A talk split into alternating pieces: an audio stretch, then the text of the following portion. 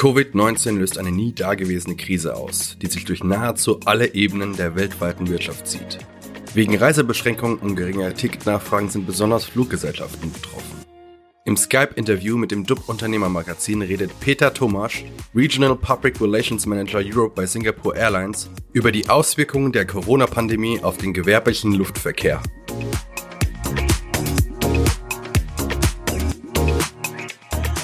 Herr Thomas, die Corona-Krise hält die Welt im Atem, die Reisebeschränkungen sind drastisch, die Ticketnachfragen gehen zurück.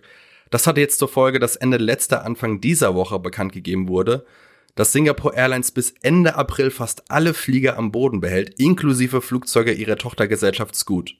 In diesen schweren Zeiten, welche Maßnahmen oder gar kreative Ansätze verfolgt Singapore Airlines, um die Krise zu überstehen? Also ähm, ja, es ist richtig. Wir haben jetzt am Wochenende verkündet, dass wir 96 Prozent aller unserer Flüge stornieren müssen aufgrund der geringen Nachfrage und auch aufgrund von internationalen Reisebeschränkungen oder Warnungen oder Verboten. Also das heißt, wir haben auch gar nicht die Möglichkeit, äh, Passagiere zu fliegen. Dazu kommt noch, dass Singapur selbst, die Republik Singapur, auch ein äh, weitgehendes Einreiseverbot für ähm, Ausländer erlassen hat, die noch nicht mal im Transit im Flughafen Changi umsteigen können auf andere Flüge. Insofern blieb uns nichts anderes übrig. Äh, dazu kommt noch, dass durch diese weltweite Nachfrage rück, äh, dass, dass durch diesen Rückgang der Nachfrage natürlich wir gar keine vollen Flugzeuge hätten. Also das ist etwas, mhm. was alle Fluggesellschaften betrifft. Ähm, ein weiteres Problem kommt dazu, dass eben keine Neubuchungen kommen, weil die Leute verängstigt sind, weil sie auch nicht reisen dürfen. Und somit sind alle Airlines, also ich rede jetzt zwar für Singapore Airlines, aber ich denke, alle Airlines werden da äh, im gleichen Boot sitzen, ist die liquide Situation bei, den, bei diesen Unternehmen sehr, sehr angespannt. Und ähm, da ist die Frage, wie lang dieser Zustand anhält, äh, bevor dann wieder Flüge ähm, laufen können. Im Moment ist es so, dass wir beschlossen haben für jetzt den Bereich Europa, wo wir elf Länder anfliegen, dass wir zum großen Teil erst die Flüge ab dem 1. Juni wieder ins System mhm. eingegeben haben. Ausnahme ist die Schweiz, da sind die Flüge noch ab dem 1. Mai drin. Heute zum Beispiel am 25. März ist der letzte Flug, den wir nach Zürich und auch wieder aus Zürich äh, herausfliegen. Danach ist erstmal im ganzen April nichts mehr. Also die Situation ist äh, schwierig. Es ist äh, sehr angespannt äh, für alle Airlines.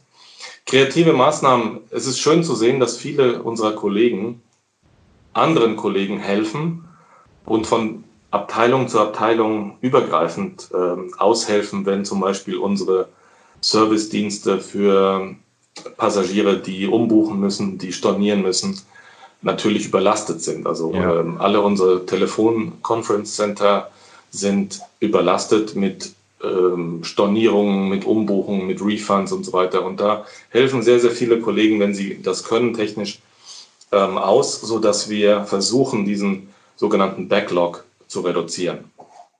Gibt es vielleicht auch Chancen für Fluggesellschaften, die diese Krise mit sich bringt? Also zum Beispiel Gibt es Dinge, die im Alltagsgeschäft vernachlässigt wurden und jetzt angegangen werden können? Also es ist einfach so, dass wir sehen, dass natürlich aufgrund von diesen Hygienemaßnahmen wir uns schon Gedanken machen müssen, was passiert denn mit Serviceleistungen. Ich nehme jetzt mal ein, ein relativ banales äh, Beispiel, aber bisher hatten wir immer auch feuchte Handtücher an Bord, verteilt für jeden Passagier, ob mhm. Economy oder Business Class, First Class, so dass man sich erfrischt, die Hände sauber macht und dann übers Gesicht streicht oder sowas. In diesen Hygiene-Notständen, sage ich mal, mhm. ist das natürlich eine Maßnahme, die wir überdenken. Und ich bin mir nicht sicher, ob wir nach dieser Corona-Krise dann wieder zurückkommen auf diese Handtücher. Das ist ein Service-Aspekt. Das ist äh, ja. sicher schön, wenn man so ein warmes Tuch hat, aber im, im Hinblick auf diese Corona-Krise und im Hinblick auf die Hygienestandards, die jetzt eingesetzt sind, ist das natürlich im Moment nicht akzeptabel. Das würde auch keiner wollen. Aber das ist ein kleines Beispiel, wo wir mit Sicherheit, äh, und das wahrscheinlich betrifft das auch äh, alle Airline wie das, ähm, vieles äh, wird dann auf den Prüfstand gestellt. Was macht Sinn nach Corona, was wir vielleicht vorher gemacht haben? Also hm. ähm, da wird, wird es mit Sicherheit viele Dinge geben, die man überdenkt und ähm, auch mit Sicherheit ändert im Hinblick auf die öffentliche Gesundheit. Ja, abseits der Reduzierung von Flügen, ähm, welche Sicherheitsmaßnahmen trifft Singapore Airlines, um Belegschaft und Reisende vor Corona zu schützen? Also Sie sprachen jetzt gerade ja schon auch an äh, Hygienetücher und sowas, dass das jetzt äh, sowieso nicht mehr gewünscht ist, aber gibt es da noch weitere Maßnahmen? Ja, ähm, wir sind alle im Homeoffice, wie Sie sehen können. Mhm, klar. ähm, das ist zum Beispiel eine dieser Maßnahmen. Wir versuchen ähm, Reservierung von ähm, Sales Operations, von Marketing, PR, das was ich betreibe, zu trennen, sodass wir uns nicht treffen. Wir treffen uns zwar jeden Tag in einem Teams-Call und wo wir uns dann auch austauschen können über ähm, alle möglichen Kommunikationssysteme, mhm. äh, virtuellen aber wir sehen uns nicht. Das reduziert natürlich auch die Ansteckungsgefahr. Das betrifft ganz Europa. Alle sind im Homeoffice. Ähm, die Maßnahmen im Flieger sind so, dass wir Masken verteilen, soweit es geht. Ähm, mhm. Wir haben ja nur noch eigentlich nur noch den London-Flug, den wir operieren ab morgen. Und ähm, insofern da ist es aber so, dass wir da äh, Passagieren Masken äh, anbieten Unsere Crew, ähm, also die Kabinenbesatzung, trägt auch Masken ähm, und auch da wird streng auf diese Hygienevorschriften geachtet. Wir wünschen uns, dass alle Airports ähm, die Maßnahmen, die zum Beispiel Singapur eingeführt hat, nämlich eine Fiebermessung vor äh, dem Check-in, ja. dass das umgesetzt wird. Ich sehe leider, dass es in vielen Airports ähm, nicht gehandhabt wird. Ich meine, ähm, ja. wenn man sich Bilder anguckt, wie Heimkehrer zurückkommen, dann werden die in ein volles Flugzeug gesetzt. Vorher wird überhaupt nicht gecheckt, ob diese Leute vielleicht Fieber haben oder Anzeichen von irgendwelchen Krankheiten. Und so leid es mir tut, aber das gehört auch dazu, dass man ja. vorher ähm, Menschen vielleicht ein bisschen scannt, um zu sehen, ähm, mhm. anderen, die an Bord sind, die wollen ja auch nicht äh, infiziert werden. Also das sind so ein Appell an, an alle Airports dieser Welt. Und ich meine jetzt nicht irgendeinen speziellen, sondern auch da müssten diese ganzen strengen Maßnahmen durchgesetzt werden. Gibt es bereits irgendwas, was Sie aus der Krise mitnehmen? Also ich meine, wir haben ähm, sehr viele kleine Learnings. Wir haben auch zum Beispiel ähm, gesehen, dass viele Menschen ähm, dann plötzlich gestrandet sind, dass, äh, hm. weil das alles so schnell ging, die Flüge nicht mehr da waren. Wir versuchen also zu helfen, wie es geht. Ähm, aber ich glaube, dass Regierungen, das Airlines, das Transportunternehmen, Hotelunternehmen alle irgendwo ja. so an die Belastungsgrenze kommen mit dieser sehr plötzlich eintretenden Situation, dass man jetzt erst so ein bisschen versucht, daraus Learnings zu, zu treffen. Klar, wir versuchen ähm, alles zu tun, dass Passagiere umgebucht werden, dass sie nach Hause kommen, wo uns die Möglichkeiten bestehen bleiben. Ja. Wenn die Flüge aber dann gestrichen werden, mhm. weil zum Beispiel eben aus Singapur nicht mehr äh, Transit durchgeführt werden kann, dann mhm. uns die Hände gebunden. Das heißt, äh, es, es, muss irgendwo im Nachklang der Corona-Krise dann äh, offizielle Gespräche geführt werden, wie in künftigen solchen Situationen, die hoffentlich nicht nochmal ja. werden, ähm, vielleicht eine bessere Zusammenarbeit zwischen Regierungen und Airlines äh, besteht, dass Rückführungen zum Beispiel besser organisiert werden, ähm, mit Hilfe auch von, von der Regierung. Wir haben zum Beispiel nur, um, um Ihnen auch zu sagen, was wir so im, im Hintergrund tun. Wir haben Kontakt zum Auswärtigen Amt aufgenommen. Wir haben vorgeschlagen und angeboten, dass wir Charterflüge durchführen, um Deutsche mhm.